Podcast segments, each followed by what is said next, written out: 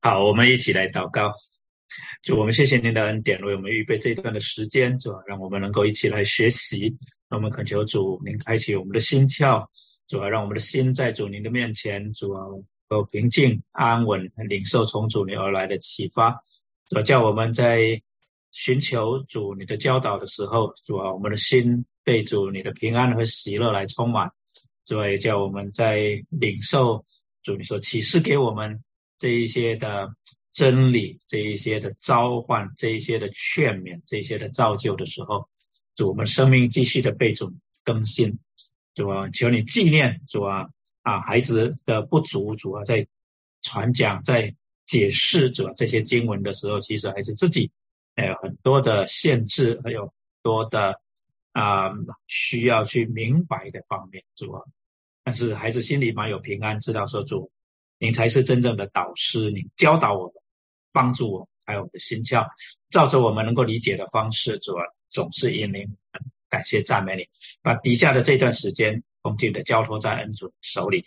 愿主你成就您的美意，垂听我们的祷告，奉主耶稣基督宝贵圣，阿门。好，我们今天要看的是第十七章啊，在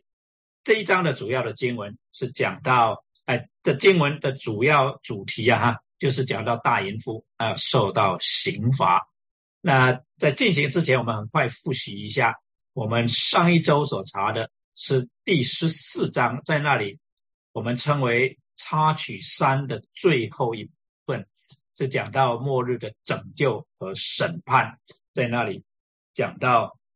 啊羔羊站在喜安山上，讲到一个征战的形象。在他身边有历世历代的圣徒，他是要面对的，就是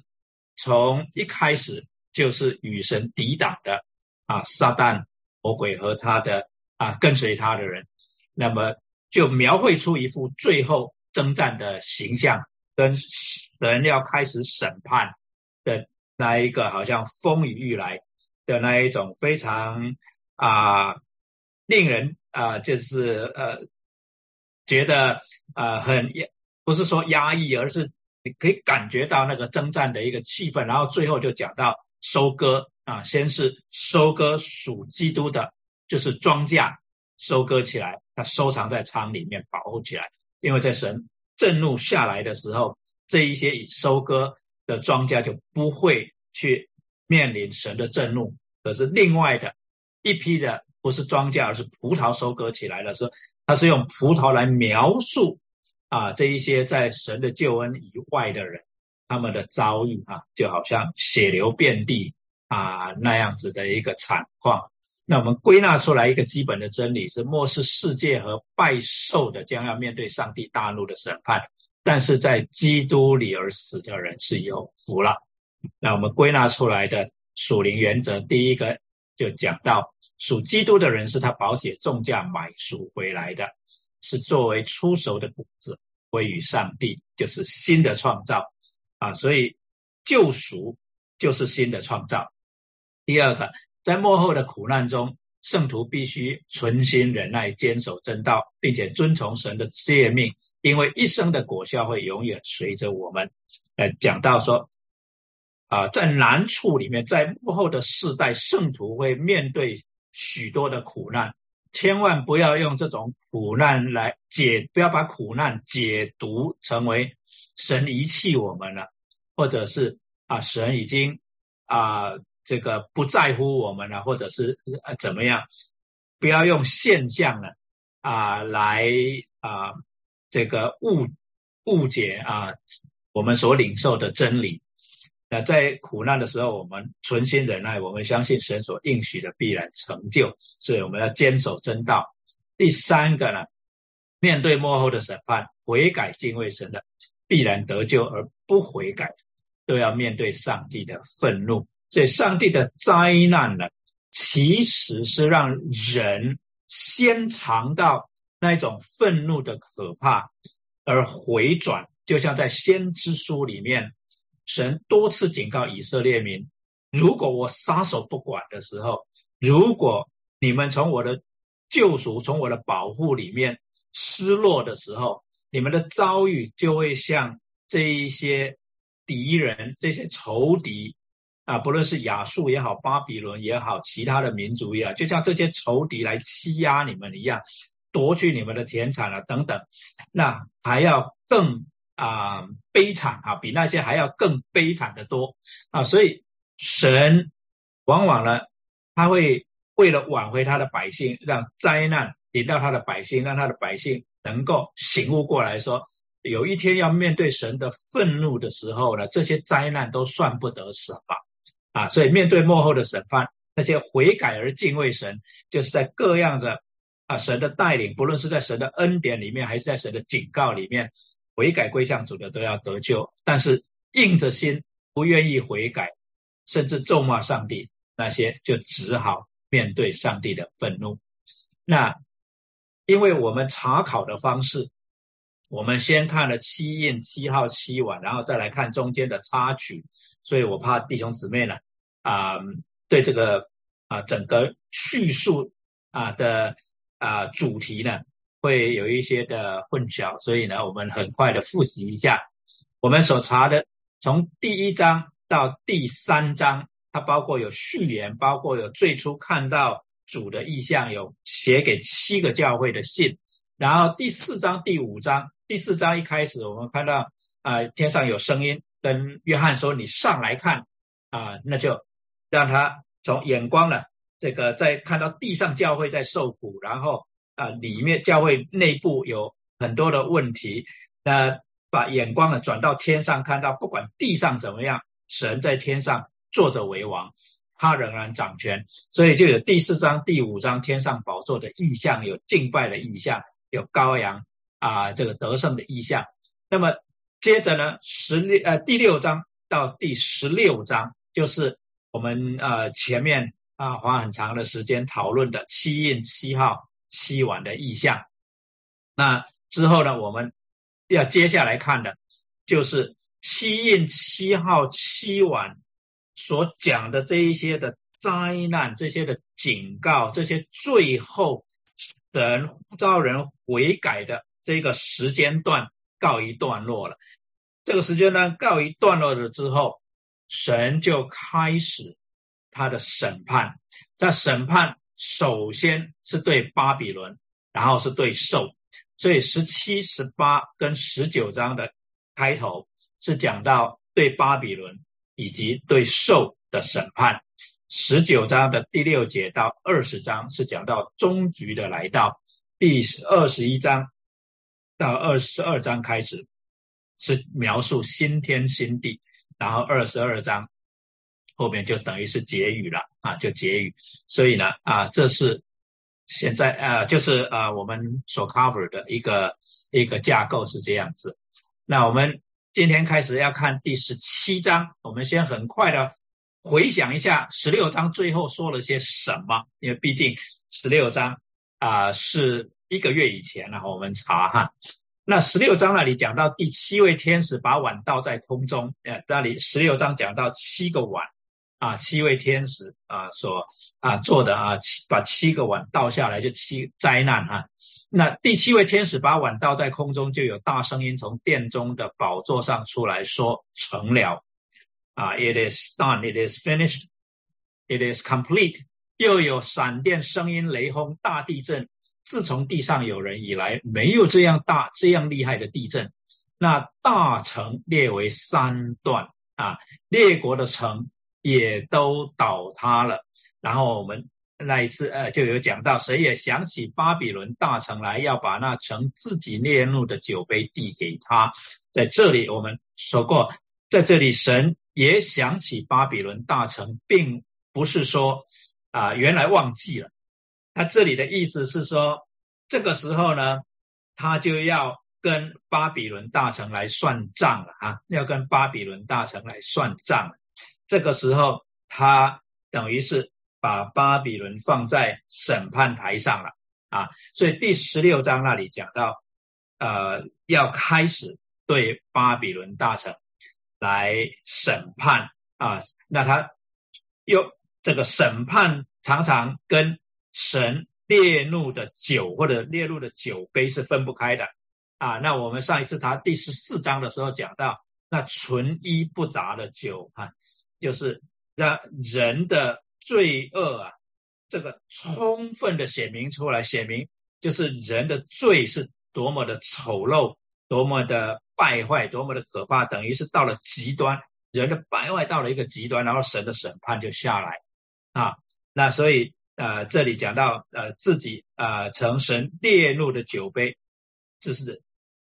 其实是啊就是针对着人败坏的程度所显出来神愤怒的程度啊，就是一边描述神人败坏的程度，另外一边对应的就是神愤怒的程度啊，愤怒的程度啊，这就是第十六章我们所查哈。今天我们看第十七章。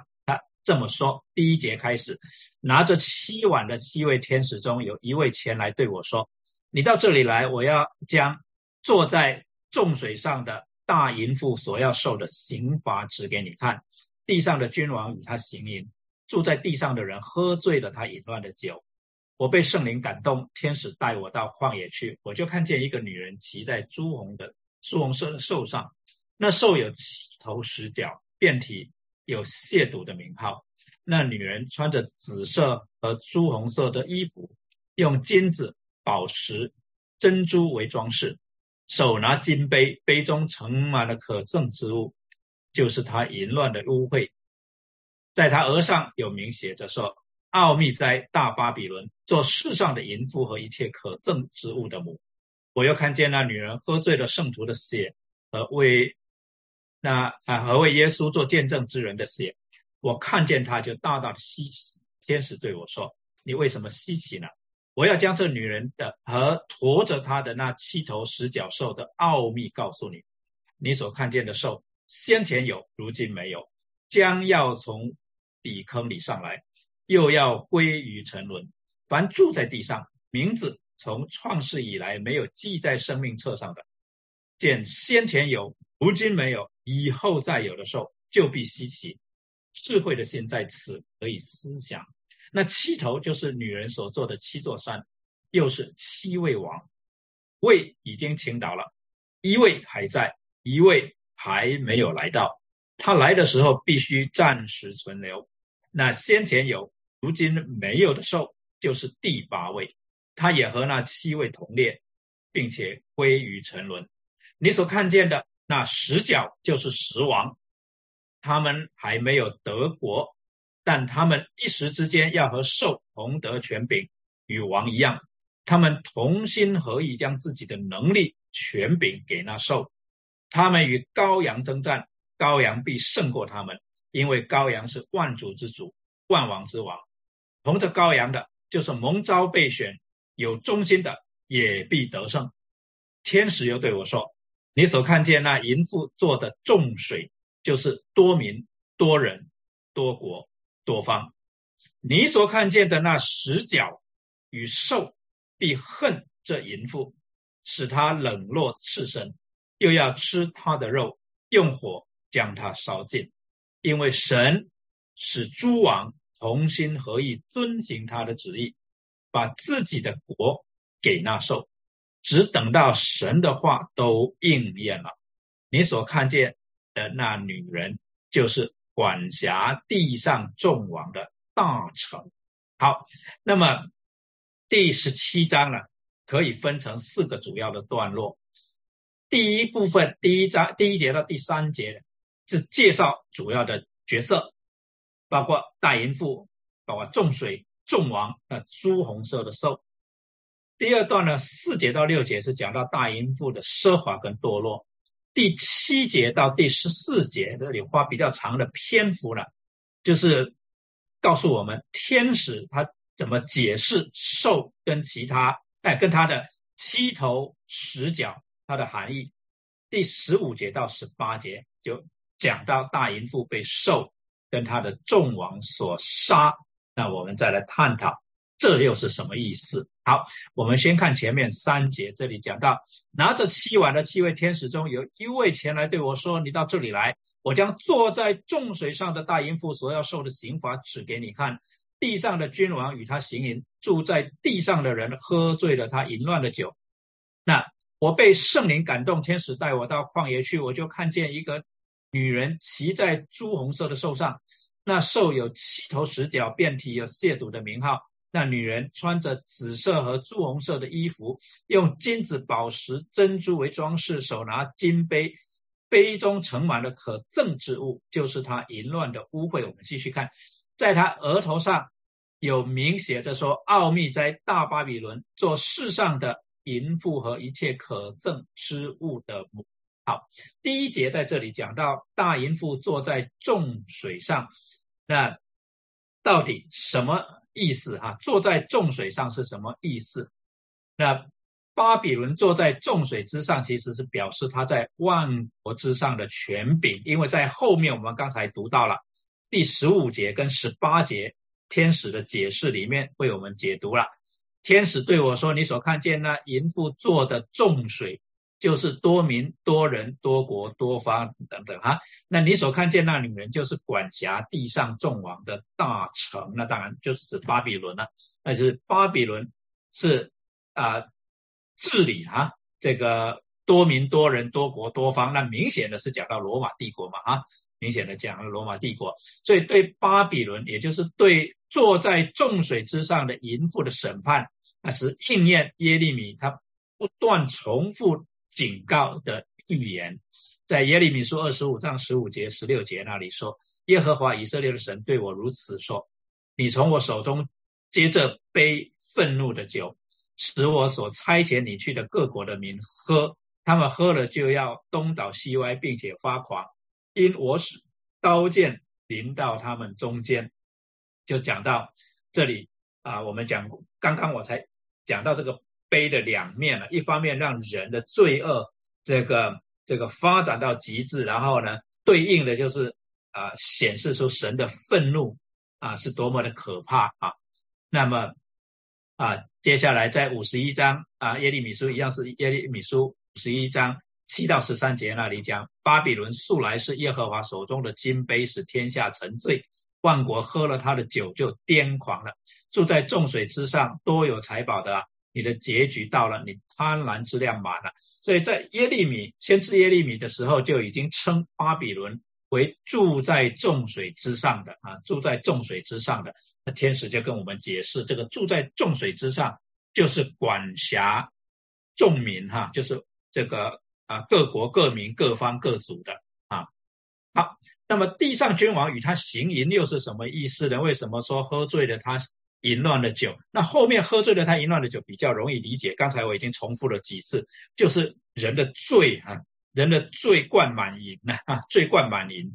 那么啊，满盈啊，哈。那么地上的君王与他行淫又是什么意思？圣经里面，尤其是先知书里面，多次啊讲到以色列人的问题，就是他们行淫。所以行淫的意思。在先知书里面明显的哈，其实也不只是先知书，从生命记里面就已经讲到了哈，或者在民数记里面啊就已经讲到这一个问题，那就是行淫的意思，就是在正常的关系以外有不正常的关系嘛，啊，就其实就是说在婚姻关系之外有这不正常的关系，那这一种的啊这一种的现象呢，其实是。用来描述以色列人离弃了救他们的神，而去归向啊，或者就是说去跟偶像啊有关系，就是去拜偶像啊，去拜偶像，并且行拜偶像的人所行的那一切不讨神喜悦的事情，得罪神的事情啊。所以民数记里面十四章三三节那里讲，你们的儿女必在旷野漂流四十年，担当你们淫行的罪。直到你们失手在旷野消灭，那就讲到以色列人，神救他们出埃及之后，他们还是啊造了金牛犊啊拜金牛犊。那同时呢，他们的心还留在埃及。他们虽然人离开了埃及，他们的心没有离开埃及。他们的心其实就是用圣经的话语来讲，还是在行淫。他们还是想念在埃及的生活方式。所以，当他们想念埃及的生活方式的时候，他们就会去想到，在埃及地他们敬拜的那一些牛鬼蛇神了啊。好，那么啊，耶利米书也是啊，先知书里面也是用类似的方法方式来描述以色列人被盗的以色列人啊，被盗的以色列行淫。我为这缘故给他修书修他。我看见他奸诈的妹妹犹大还不惧怕，也去行淫，因以色列轻忽了他的淫乱和石头木头行淫，地就被玷污了。就讲到拜偶像啊，很明显的。那么以西结书也是。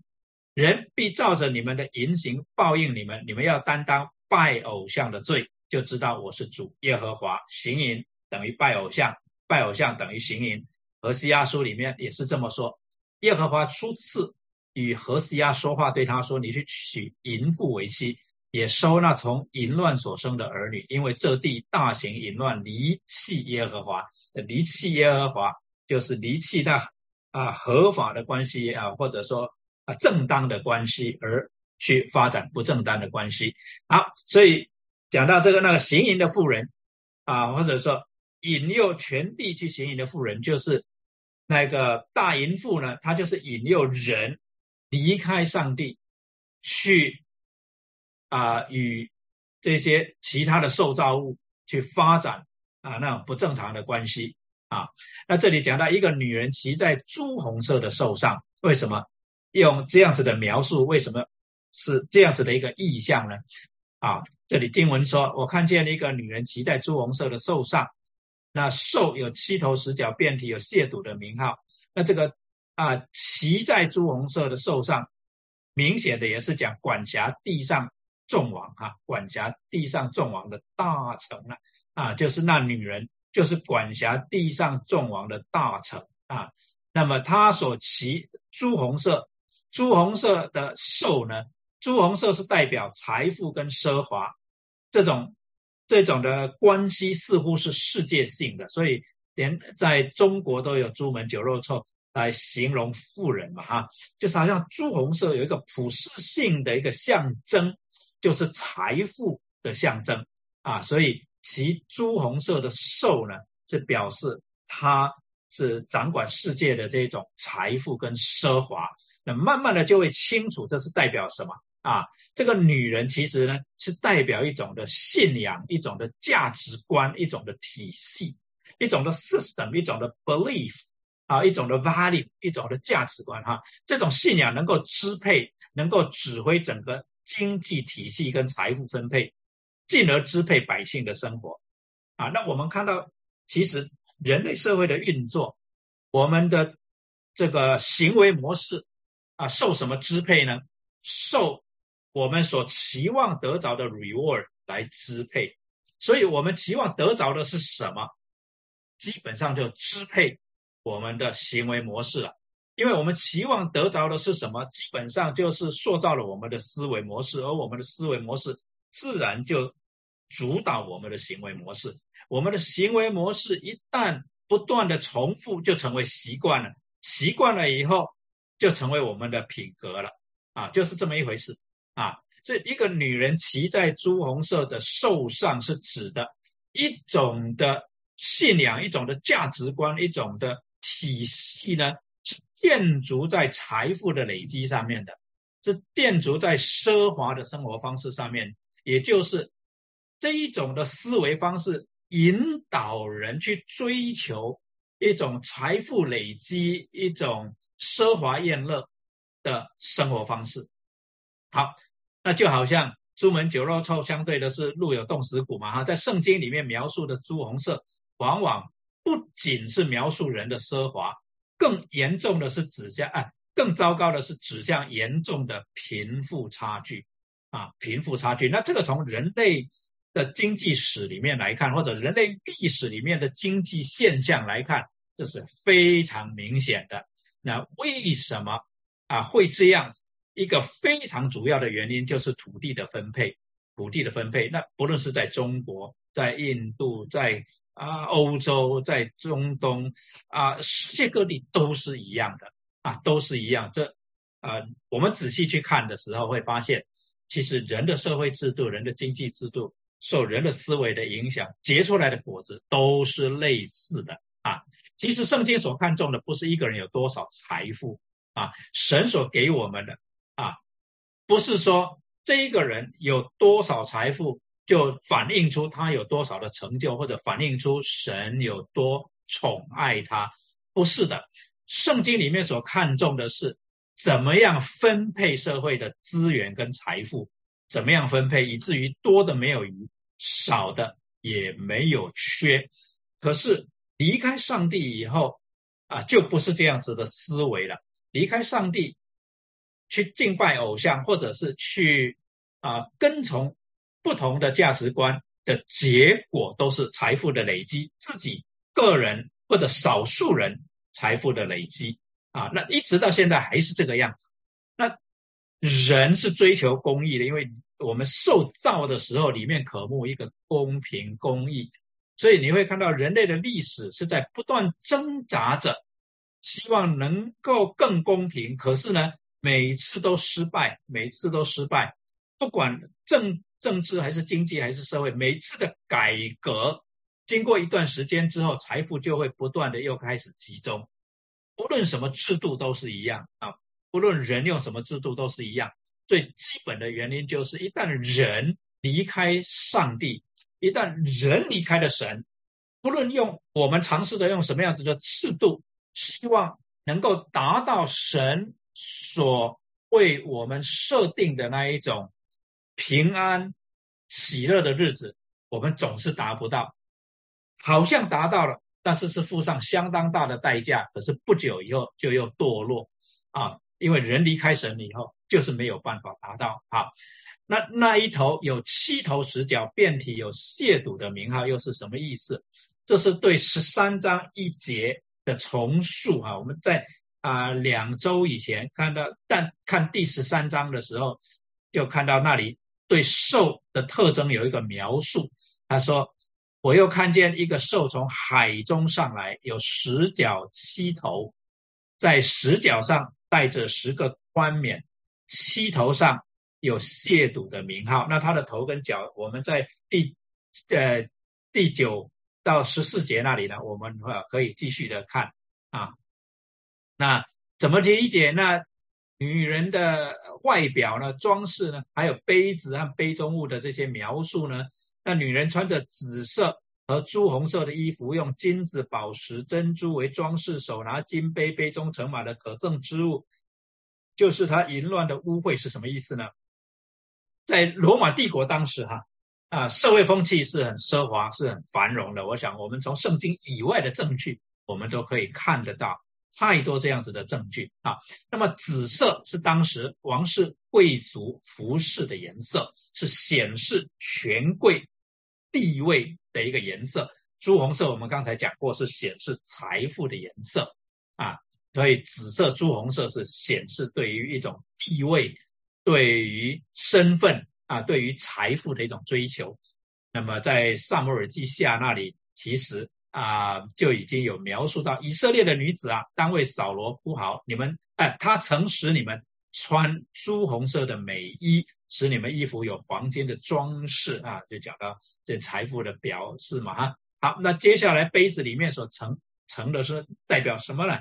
主耶稣责备这些法利赛人跟文士的时候，他也说：你们这假冒为善的文士和法利赛人有祸了，因为你们洗净杯盘的外面，讲到他们的洁净礼哈，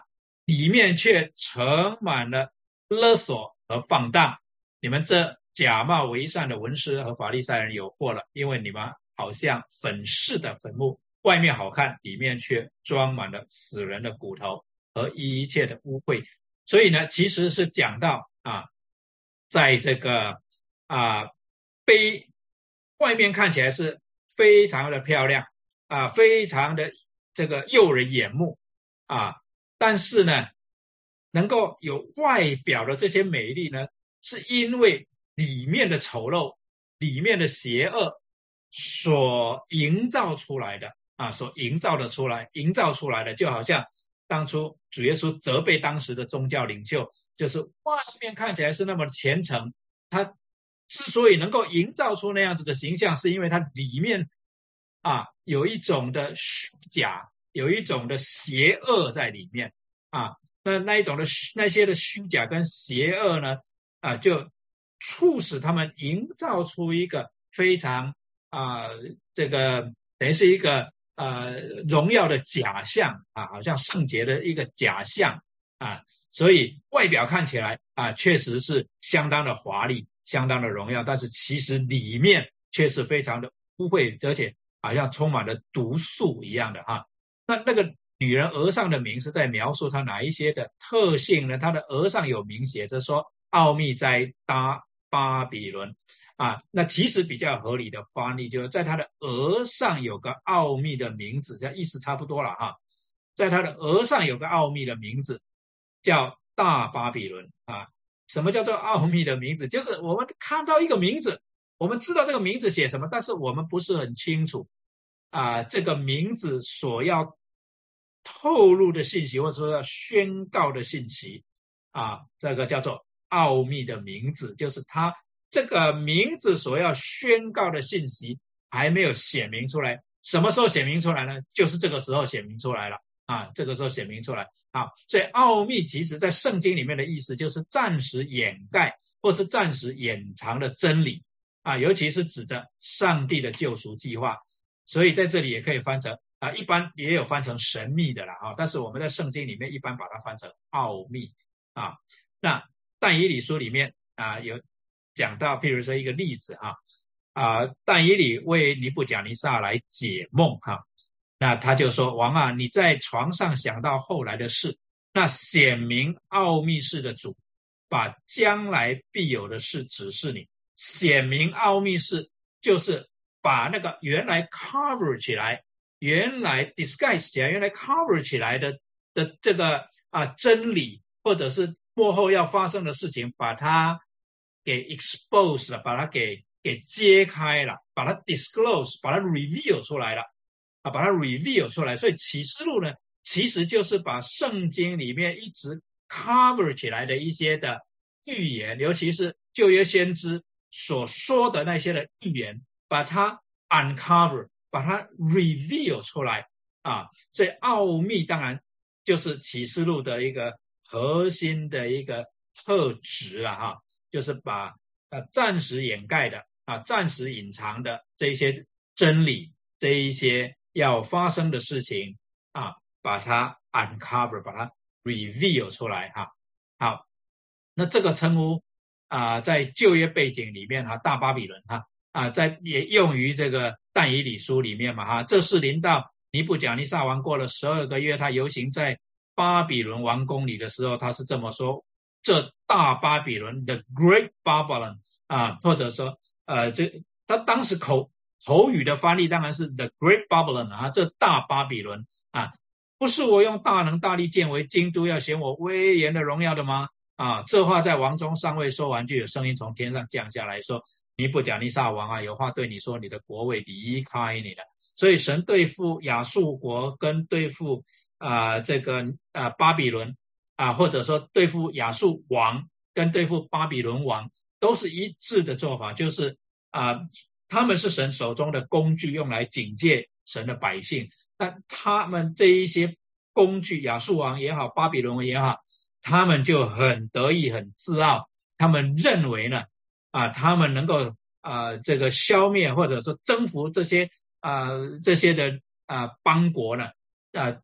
证明了他们比这一些国家民族的神还要伟大哈，亚述王也好啊，这个啊尼布甲尼撒也好啊，就是巴比伦王也好，他们都认为他们超越了啊，就是啊他们所征服的那一些国所拜的啊神，但是主耶和华不断的借着先知向以色列民也向列国宣告。你不要把我跟那一些偶像摆在一起，我跟那一些偶像是不同的。我是掌管天地宇宙的神，但是显然这一些的王啊是听不进去的，因为客观的环境确实是证明他们无往不利，以至于他们就非常的骄傲。所以呢，神就直接对付他们。那这个就是旧约先知书的背景。那么到了。啊，启示录的 context 的时候，我们从旧约的背景来理解这里对大巴比伦的审判，对这个大淫妇的审判啊，我们就可以理解说，哦，所以呢，大巴比伦的问题就是在这个制度里面啊，大家都觉得我不需要上帝啊，我可以累积财富，我可以为我创造出美好的人生、满足的人生，我不需要上帝啊，那我也不不承认有上帝啊，我只承认这个啊，能够叫我致富的这一些的啊，社会制度也好，方法也好，因为人生的目的呢。就是在累积财富，就是在提高自己的身份地位啊！好，那么这个就是大巴比伦的本相哈。那不只是啊，在这个啊，刚刚看到但以理啊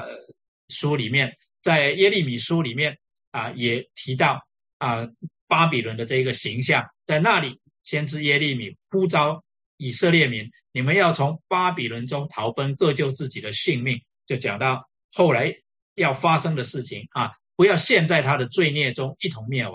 因为这是耶和华报仇的时候，他必向巴比伦施行报应。巴比伦素来是耶和华手中的金杯，使天下沉醉，万国喝了他的酒就癫狂了。就讲到是的，你们要被掳到巴比伦去，但是呢，不要在那个地方就跟随了啊，跟随了那个地方的生活方式，不要在那个地方。就养成了啊那个地方的生活习惯。你们要从里面出来，因为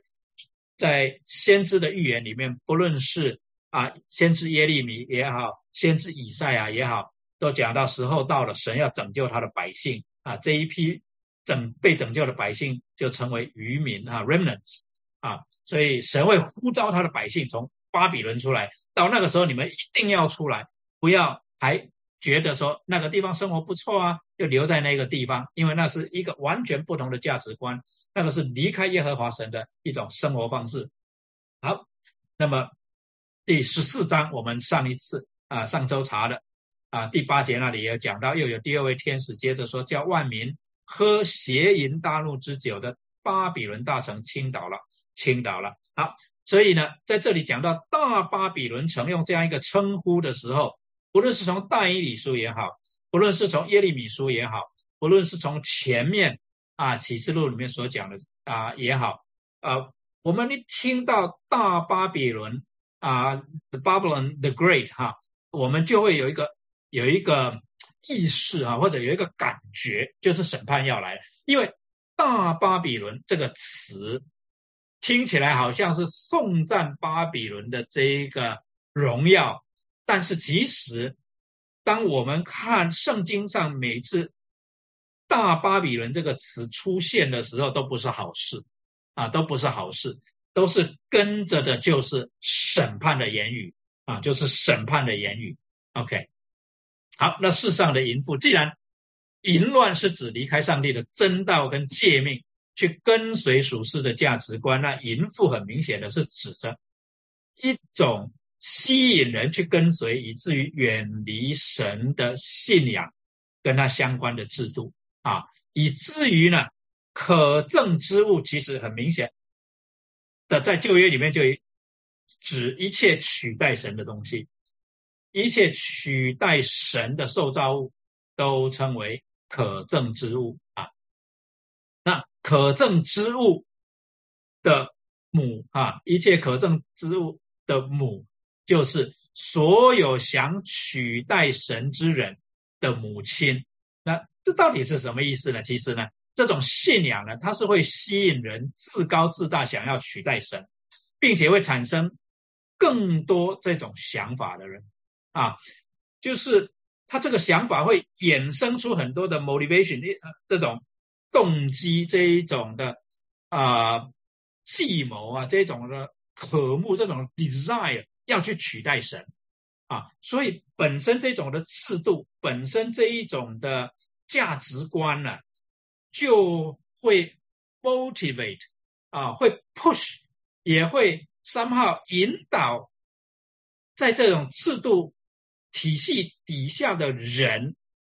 他要去追求像神一样，他要像神一样，他来决定什么是好的，什么是不好，什么是是，什么是非。啊，他要追求的啊，那一切啊，就好像啊，罗马帝国的政治、经济、社会制度会吸引其他国家来模仿，那一模仿就离开神了。所以它是 the source of all evil，它会使得人想要去模仿，那在模仿的过程里面就被吸引，就离开神了啊，就离开神，所以称为一切可憎之物的母，因为它是 the source of all evil 啊，就是这一些邪恶啊的的这个产生的源头。好，那在啊历代志下就讲到约西亚复兴。啊，他所做的一件事情，就是把这一些都除掉。约西亚从以色列各处将一切可憎之物尽都除掉，使以色列境内的人都侍奉耶和华他们的神。约西亚在世的日子，就跟从耶和华他们列祖的神，总不离开。他就把这一些的 source，把它把它在这一种啊，在以色列境中都除掉，叫人不会因为受到这些的影响啊，就开始去追求那一些啊。那这大淫妇到底是指向什么呢？从经文上面来判断，这个大淫妇哈，呃，大淫妇哈，这个大淫妇的 the the great harlot 或者是 the great prostitute，它是指什么呢？从经文上面来判断，这个大淫妇显然是指罗马帝国的制度跟它深远的影响啊，他的经济、他的政治、他的信仰、他的道德，透过他的军事能力，透过他的军事能力，因为他征服了。啊，几乎那一个时候啊，这个呃的的的世界了哈，当然就是到这个印度啊为止，东边到印度为止，西边呢就是北非啊，这个这个整个欧洲啊都被他都被他占了，所以也都受他的影响，就是受到罗马城的影响，罗马城本身所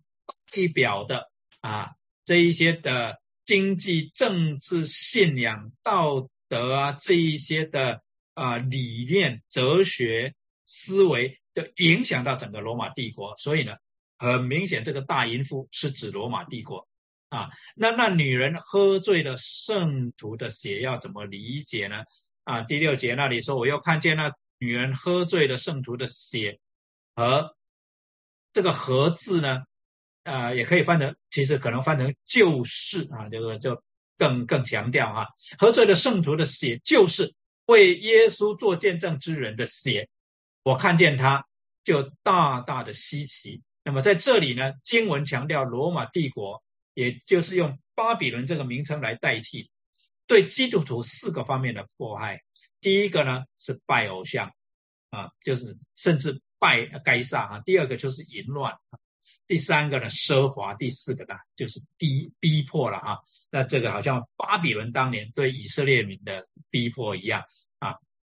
那啊，这个啊，以赛亚书四十九章那里讲到，并且我必使那欺压你的吃自己的肉，也要以自己的血喝醉，好像喝甜酒一样。凡有血气的啊，都必知道啊，必都知道我耶和华是你的救主，是你的救赎主。是雅各的大能者，在先知以赛亚书里面就讲到，虽然这个时候整个罗马帝国的影响是这么的大，但是有一天神要来审判，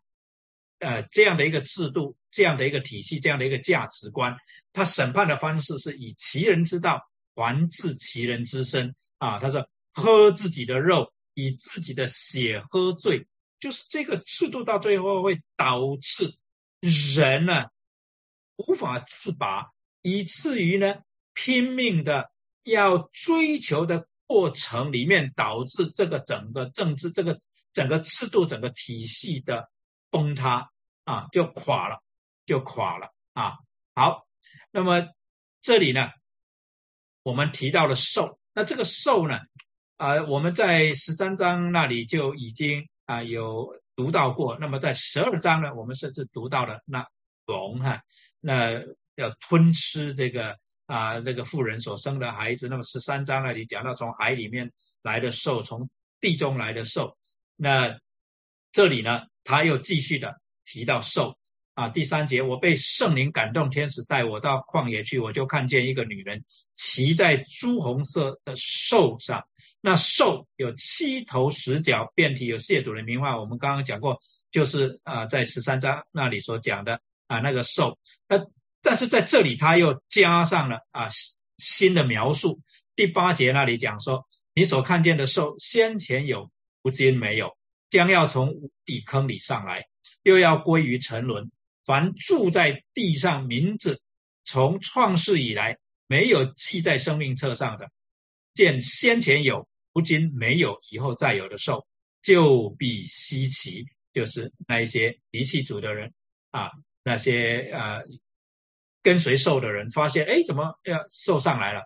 那么在十二章那里就已经有描述到龙啊，龙啊，在呃十二章是这样描述：天上又出现异象来，有一条大红龙，七头十角，七头上带着七个冠冕啊。十三章那里讲到兽的时候，讲到我又看见一个兽从海中上来，有十角七头，在十角上带着十个冠冕。七头上有亵渎的名号。上次我们讲到说，两个强调的不一样，一个讲七头十角啊，一个是啊讲到十角七头，其实是一样的，但是把次序给反过来啊。那反过来又强调的，一个是强调他的地位，一个强调的是他的能力啊，他的能力。因为大红龙把能力给了兽啊，把能力给了兽。啊，那么在十一章那里就已经有讲到两个见证人是怎么死的。就是那从无底坑上来的兽与他们交战，并且得胜，把他们杀了。所以在那里就已经讲到说，从无底坑上来会有一个兽。那那个兽上来以后会怎么样呢？在第十三章的时候告诉我们说，就有一批人会拜他。哪一批人呢？就是这些名字没有记在羔羊的生命册上的人啊，就是属魔鬼撒旦的人就要拜他。好，那这兽呢，先前有。如今没有，并且将要从无底坑里上来。那无底坑一般呢，就是指阴间了啊，阴间了。那这里显然是对这一个兽想要模仿基督的一个讥讽啊，就是弥赛亚嘛，先前啊没有，后来有，然后现在好像现在又没有，就是他道成肉身的时候在我们中间，他好像在模仿基督哈，因为呢，主耶稣基督。在第一章十七节那里，主就宣告了，他说：“我是首先的，我是幕后的，又是那存活的。我曾死过，现在又活了，只活到永永远远，并且拿着死亡和阴间的钥匙。”所以，这个天使在向啊约翰解释这兽的时候呢，他就明显的讲出来，这个兽在模仿基督啊，所以他先前有，如今没有。啊，又要从无底坑里上来，又要从阴间里面上来，又要归于沉沦，就要越学学的不像，到最后呢，就都没有了。啊，好，那这时候将来要从哪里上来？这从无底坑来上来吧。啊，最后要怎么样呢？最后归于沉沦。啊，最后归于沉沦。啊，那但是呢，在这期间，他有一个卷土重来的时候。啊，那十一章描述从他在这期间做什么呢？他们就他这个兽呢，就把那两个见证人杀了啊！所以虽然从无底坑上来看起来好像是卷土重来，而且呢看起来势不可挡啊。我们讲到那两个见证人是代表历世历代的教会啊，他们好像把整个教会都灭了啊，把基督的教会都灭了，看起来势不可挡，不得了，好像教会就被他们给灭啊。然而呢？虽然看起来是那样，可是我们看不见的是，他们的结局其实已经定，他们的结局已经定，啊，就好像那两个见证人要被复活，要被提到天上一样，教会不会被灭的，教会啊会站起来的，啊会站起来的，反而是那兽啊，他要归于沉沦啊，他要归于沉沦，那那些被兽迷惑的人，就是住在地上，名字从创世以来没有记在生命册上的。这已经是第二次的描述，因为在第十三章八节那里就有讲过，凡住在地上，名字从创世以来没有记在被杀之羔羊生命册上的，都要拜他。这些人就是被受迷惑的人，被受迷惑的人。好，那在这里啊，智慧的心在此可以思想。智慧呢，是但以理书重复出现的一个特质需求，就是因为要解读意象，要明白意象。需要有从神而来的智慧，意思就是说，我们要跟神有好的关系，以至于我们能够明白神的心意，以至于我们能够明白神的启示啊。所以呢，啊，认识耶和华啊，是智慧的开端嘛啊，智慧的开端。所以呢，在这里有智慧的心，在此可以思想，就是你跟神有好的关系的，你是呃寻求神的真理的，你可以思想，因为你会明白的，你会明白的啊。智慧是从神而来，是解读意象的必要条件。在这里说，读者呢必须在神的启示里面去找答案的意思啊。那这里兽的七头是被比喻成为那女人做的七座山。那女人所做的七座山，明显是指这女人对这七座山有完全的控制嘛？她坐啊，坐在啊那上面就表示她有完全的掌握。换句话说，这一种的思维方式，这一种的这个女人啊，就是指当时的这个体系以及这个体系这个制度背后所支持的这个思维方式，就是每个人都 subscribe to。这一种的思维方式，每个人都认为这样子才是对的，这样子才是好的。我要追求的就是这个，这女人所代表的就是啊这一种的价值观。那她这一种的思维方式对整个罗马帝国有完全的控制权啊，所以他讲女人坐的这七座山，其实是在描述她对这七座山有这一个呃控制之权，而山呢，往往。啊，象征高处，也就是假神居住的所在。那这里我们讲过，罗马确实是 a city of seven hills，就是七山之城啊。那这里的山，事实上确实是 identify 罗马城，但是它也更进一步指出这山所蕴含的一个含义，不只是指 literally 啊，literally。字义上是高处啊，高处，并且也是讲这个 figuratively，这个象征性的，是指假神，也就是一些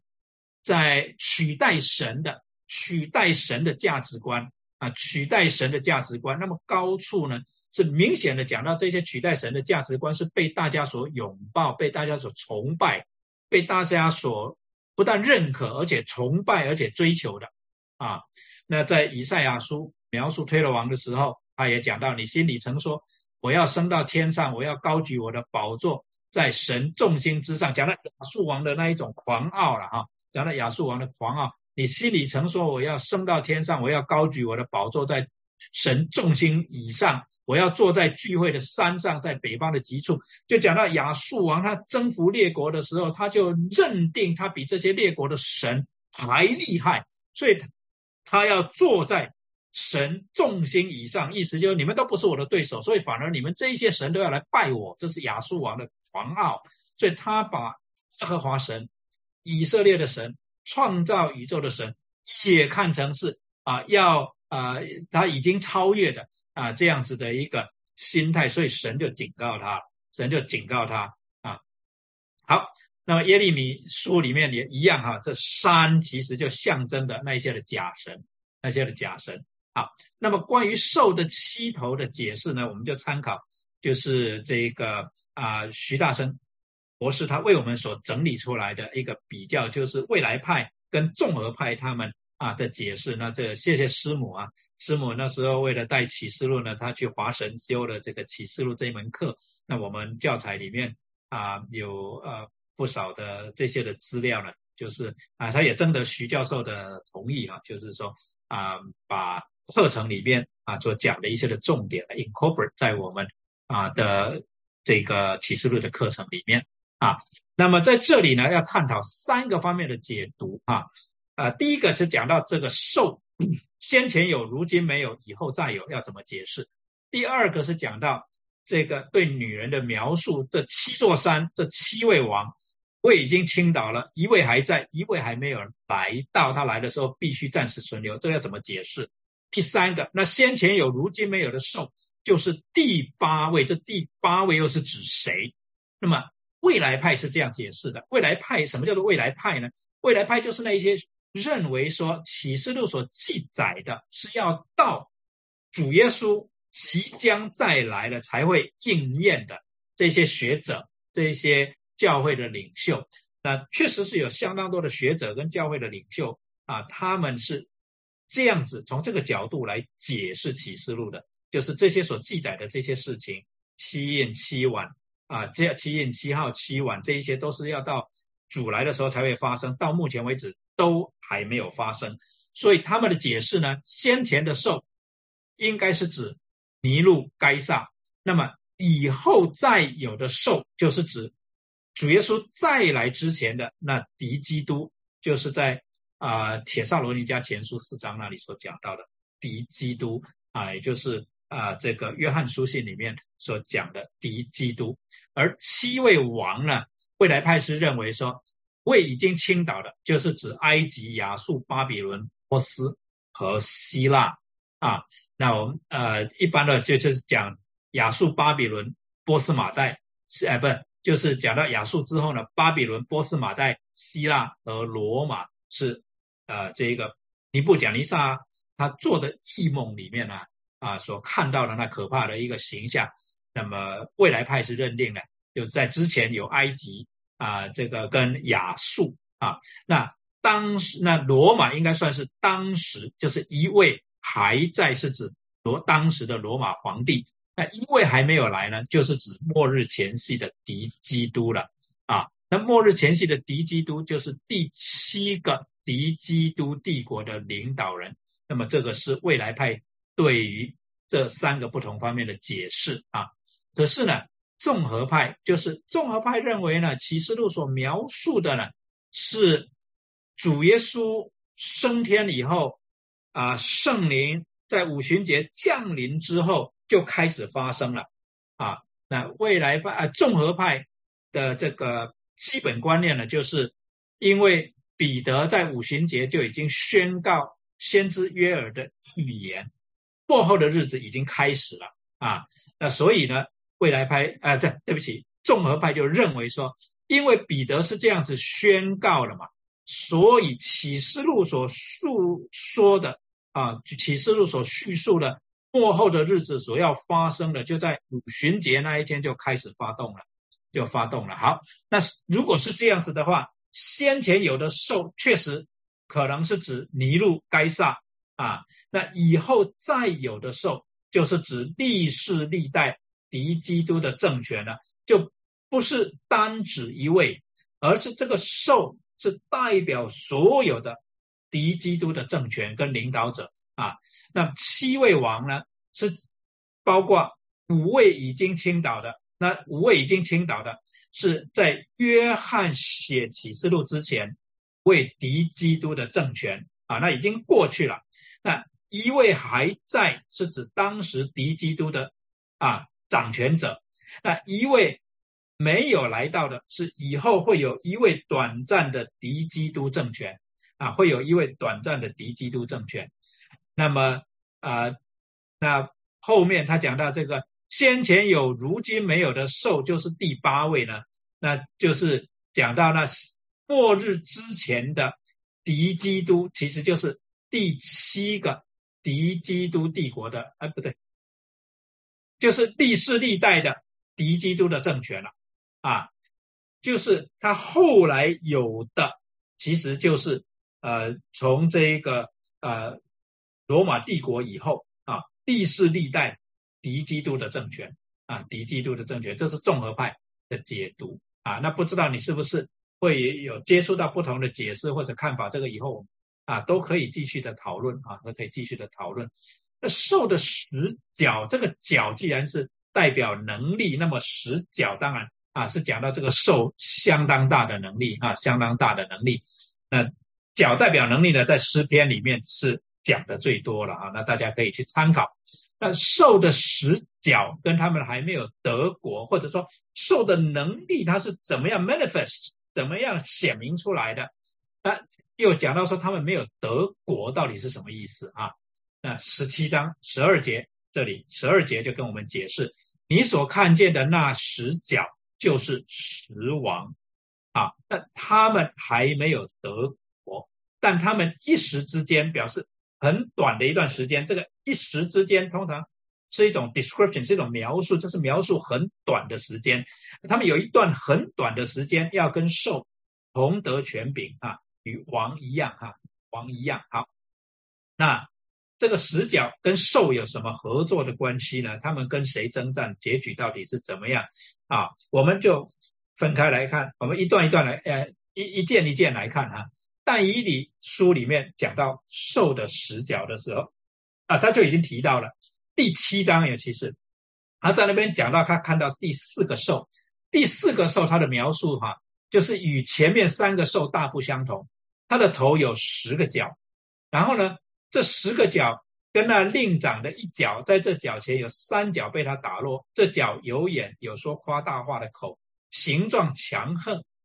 过于他的同类，接着他解解释这十角，那十角就是从这国中必兴起的十王，后来又兴起一王，与先前的不同，他必制服三王，那都是在讲到一些权力的斗争了啊，就是在那边争权啊，在那边争权的地方的这个地上的势力，他必向至高者说夸大的话，必折磨至高者的圣民。必想改变节期和律法，圣民必交付他手一载、二载、半载。然而审判者必坐在行审判，啊，必作者行审判。他的权柄必被夺去、毁坏、灭绝，一直到底。国度权柄和天下诸国的大权必赐给至高者的圣民。他的国是永远的，一切掌权的都必侍奉他。顺从他，所以但以理他讲到这个一个奥秘，他没有解释，他就他就用符号啊象征性的符号讲到这一些的事情，然后在启示录里面，天使就把这一些的符号解释给约翰听了啊，解释给约翰听了。那么在十七章这里就讲到，因为神使诸王同心合意啊，遵行他的旨意，把自己的国给那兽。只等到神的话都应验，十七节就解释前面十二节、十三节那里讲到诸王呢是怎么跟这个啊这个巴比伦合作呢？就是他们同心合意把自己的国给那兽，而这些的做法是出于神的旨意，也就是说，其实他们这一些的做法呢，都已经在神的计划里面，为的是要神的话要应验。神借着先知所说的话，要应验在这些地上的掌权者他们的谋算啊，他们的这个作为里面啊，都会显明出来，都会显明出来。所以呢，所看到的大巴比伦跟这一些地上诸王，就是这个支配人的这种思维方式，这种支配人的这一种的。经济社会政治制度呢，跟掌权的人就结合起来了。掌权的人也认为这样子的这个思维方式，这样子的操控呢，对他们是非常有利的，所以就结合起来了啊。好，那么，所以我们啊，再回过头来推论这个十角，因为明讲的十角就是十王了嘛哈。但是这十王是什么呢？我们相信呢，因为。在这一章，尤其在第十七章里面，有这么多的 symbols，什么朱红色的兽啊，就是啊，这个七座山啊，这个十王啊，这里面有这么多的 symbol，这些的象征性的啊，比喻性的描述，所以呢，我们相信十王呢也是象征性的，就是十呢，它不是 literally，不是字义上的数字啊。而是象征性的意义，那象征什么呢？就是帝王，所有的王啊，十王呢，其实就是比喻帝王，也就是第十八节所讲的地上众王啊。所以那十王呃，并不是指十个王、十个国度。那我知道很多传统的解释呢，啊，尤其是时代论者了，就呃认为说这十王呢。就是十个国家的王，所以一直在讨论欧洲十国，欧洲十国。那后来呢？其实证明这种的解释其实是啊，不是合理的推论。所以现在就时代论也有很大的修正，比较少人啊还是这样解释说这十王是代表欧洲十国了。因为其实很明显的，这十王是比喻的 （figurative） 啊，是象征性的，就是象征什么呢？列王。因为在经文里面，其实就已经讲得很清楚，是管辖地上众王的嘛，啊，地上众王嘛，啊，啊，所以就是 kings。好，那么接下来十三节那里讲到这些列王怎么样呢？同一心智啊，同心合意，就是 have the same mind 啊。那么 have the same mind，将自己的能力权柄给那兽啊，他们与羔羊征战。羔羊必胜过他们，因为羔羊是万主之主、万王之王。同着羔羊的，就是蒙召备选、有忠心的，也必得胜。那这一些的王将自己的能力权柄给那兽，就是他们啊的这种权力的运用呢，是 subscribe to 这一些的啊这个淫妇所代表的理念、思维方式、价值观啊这样子的一种结合了啊。好，那么十王跟兽的关系，因此就反映出当时罗马帝国跟分封王之间的关系，这种凡属之间关系。所以该撒又被称为众王之王、万王之王，这正是敌基督冒充基督的方式之一呀。也知道说，为什么啊？使徒们对于该撒是这么的感冒啊，这么的感冒。因为他们看的眼，他们眼中的该撒就是那个丑陋的形象，就是好像冒充基督的那个形象啊。好，那么但是呢，这样子的关系只能维持啊一时之间，就是很短的时间，表示背后掌权的仍然是宝座上的全能者耶和华神啊。他这个一时之间其实是强调。不管在我们的眼里，我们这些在地上的人眼里看起来，这个制度是多么的 dominant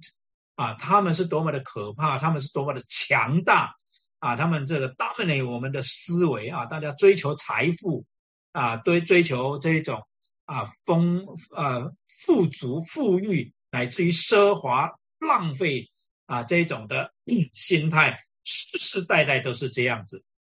啊，只是不同的人，啊，这个啊，不同的人上升，不同的人下降，啊，这上升下降的人不同，但是一直在同样的一种思维跟追求里面打滚，啊，虽然在我们看起来好像人有办法脱离这种的思维方式吗？人有办法脱离追求财富的这种思维吗？人用不同的啊经济制度，用不同的理念要来。啊，推翻这种的思维，到最后发现还是在原来的思维里面打滚，好像啊，这个没完没了，在我们的眼里看起来好像没完没了，但是神要我们记得，不是没完没了，在他的眼里，这就是一时之间，好像很短暂的时间。虽然在我们的眼里看起来好像没完没了，其实不但是有完有了，并且呢。这一个完结篇是随时随地、很快的就会临到的。好，那我们如果比较这一章十七章的十二节、十三节跟十七节啊，讲到啊这一个啊这一个啊与羔羊征战了，讲到这一个诸王哈，诸王联合起来与羔王呃与羔羊征战的这个 picture 这个图画呢，我们可以。回想第六晚的时候的描述，就是在第十六章十二节那里就开始就描述说，第六位天使把碗倒在伯拉大河上，河水就干了，要给那从日出之地所来的众王预备道路。就描述众王他们要聚集，聚集要干嘛呢？要征战，要征战。啊！我又看见三个污秽的灵，好像青蛙从龙口、兽口并假先知的口中出来。他们本是鬼魔的灵，施行奇事，出去到普天下众王那里，叫他们在神全能者的大日聚集征战。那三个鬼魔便叫众王聚集在一处，希伯来话叫做哈米吉多顿。在十六章那里，我们就讲到这个哈米吉多顿。的大战就地上的权柄要与羔羊跟圣徒一同啊征战，就作战了，要作战。那这是最后的那个大仗。那最后的那个大仗呢，就是地上的权柄意识到，或者是走到尽头了，走到尽头了，到一个地步，他们发现他们原先要透过这一种的价值观，透过这一种的啊追求财富呢，来来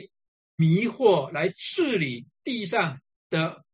万民的时候呢，他们发现他们逐渐的啊，他们的权柄也失控了。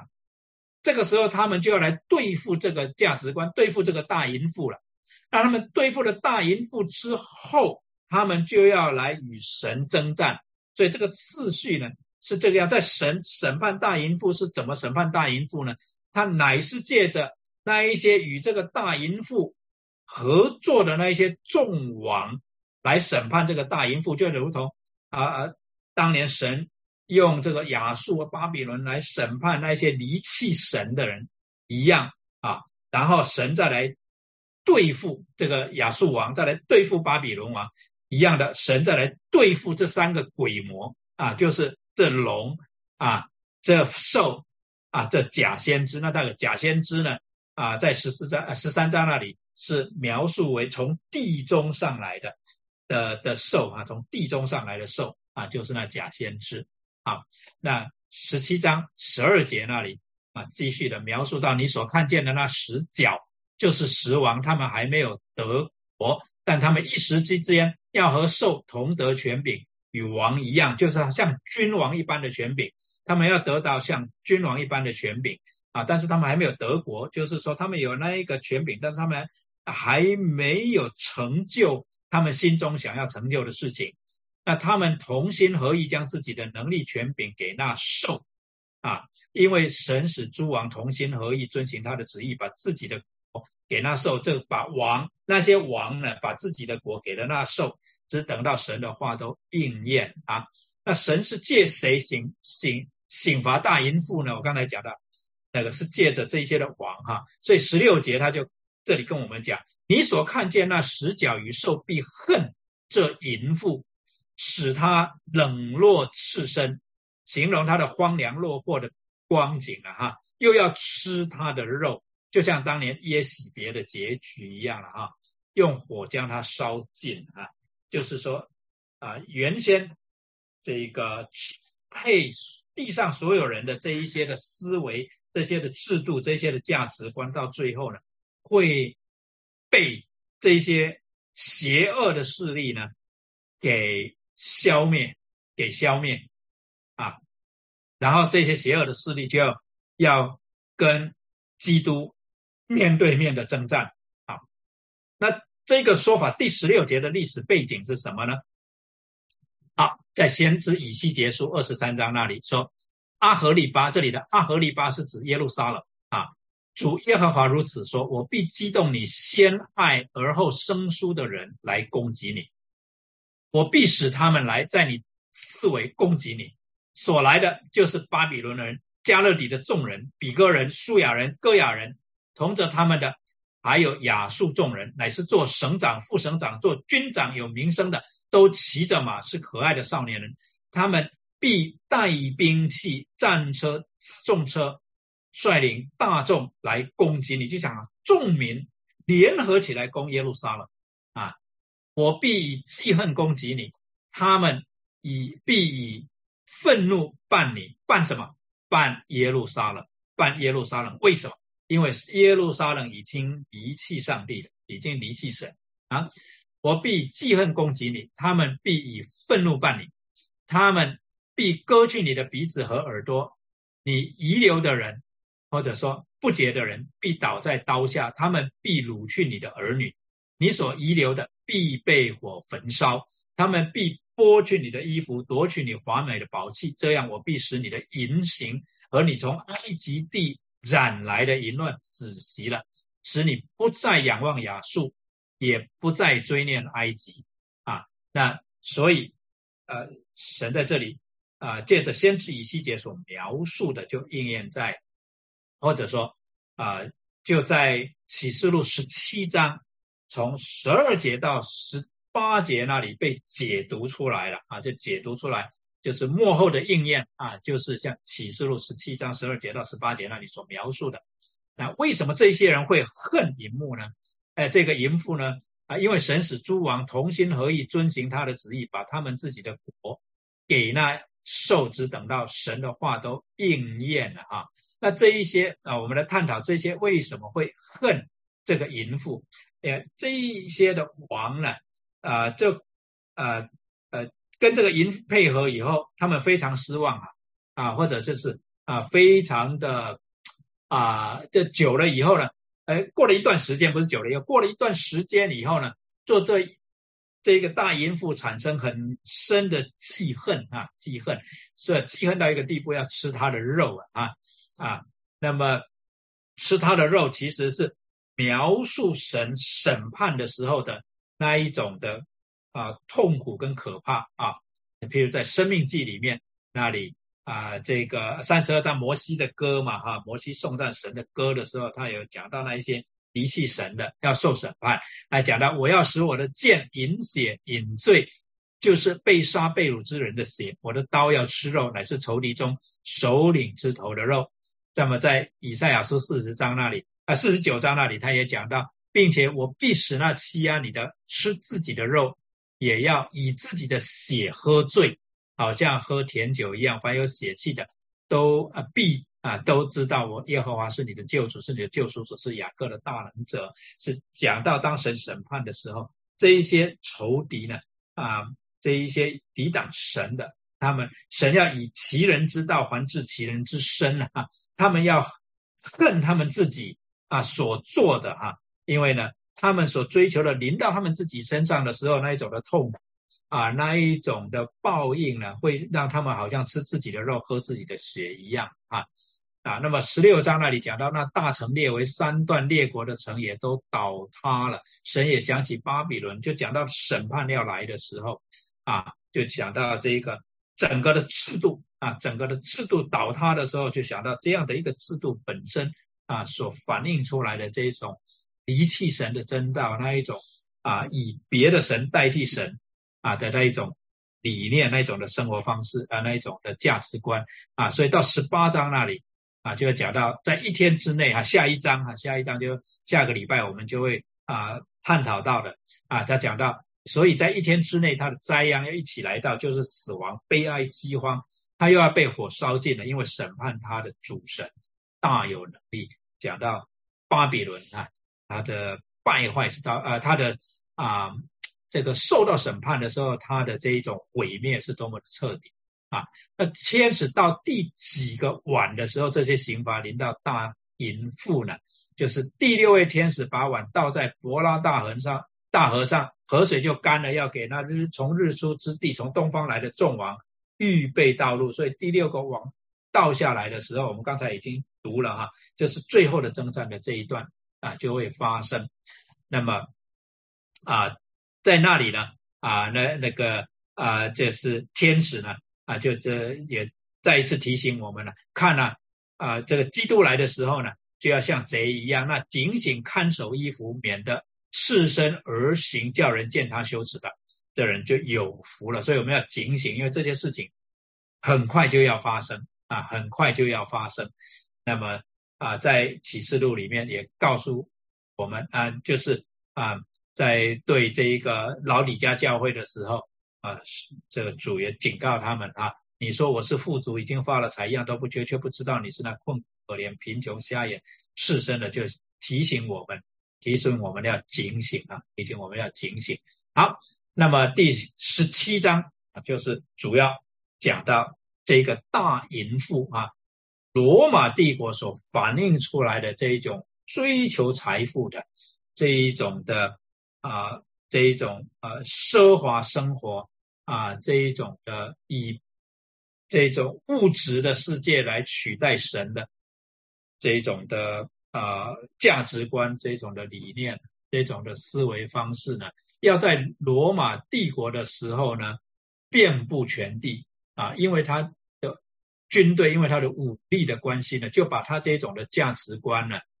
啊，基本上呢就散布到全地去，然后呢，就好像世界各地的这个诸王呢，各地的领导者呢，都要采行这样的方式，因为认为这样子的方式来治理老百姓呢，是非常 effective 的方式。当然，他们也会逐渐的意识到说，哎。当老百姓用这种的方式的时候，他们的权利、他们的地位反而呢会不保了哈，所以他们会意识到不行，那不能够允许呢啊这个老百姓不断的去追求财富，因为到这种的地步的时候，那一些的王会发现他们的的权柄地位啊逐渐受到挑战，所以他们就要来消灭这一个淫妇啊，就要来消灭这一个淫妇，就跟兽啊就是因为联合起来要消灭这个淫。那我们在十八章，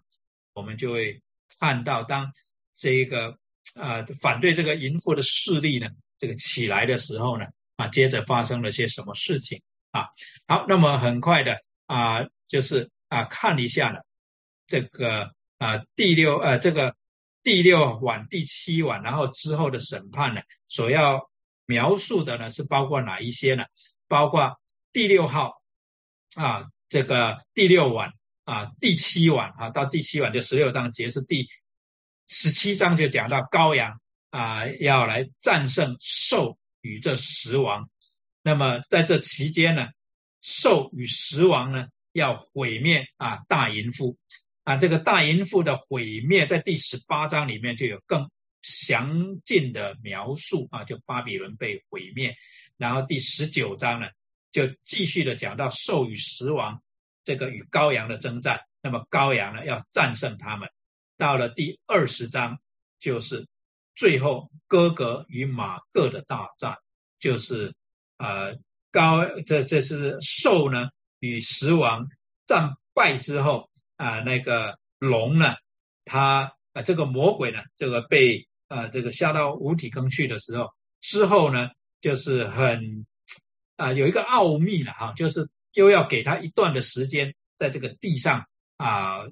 作乱啊，还给他一段的时间，然后最后的最后的这个征战，最后的审判才会来到，就是那个哥格与马各的大战啊。那我们在啊过一两个礼拜呢，就会会啊，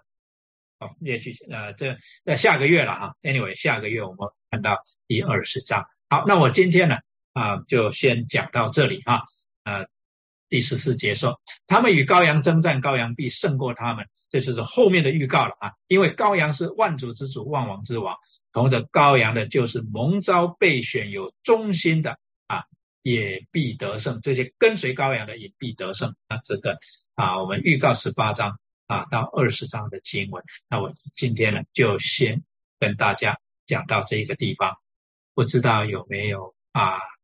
问题要提出来讨论或者分享？我就先把这个分享这个荧幕呢，先停在这里。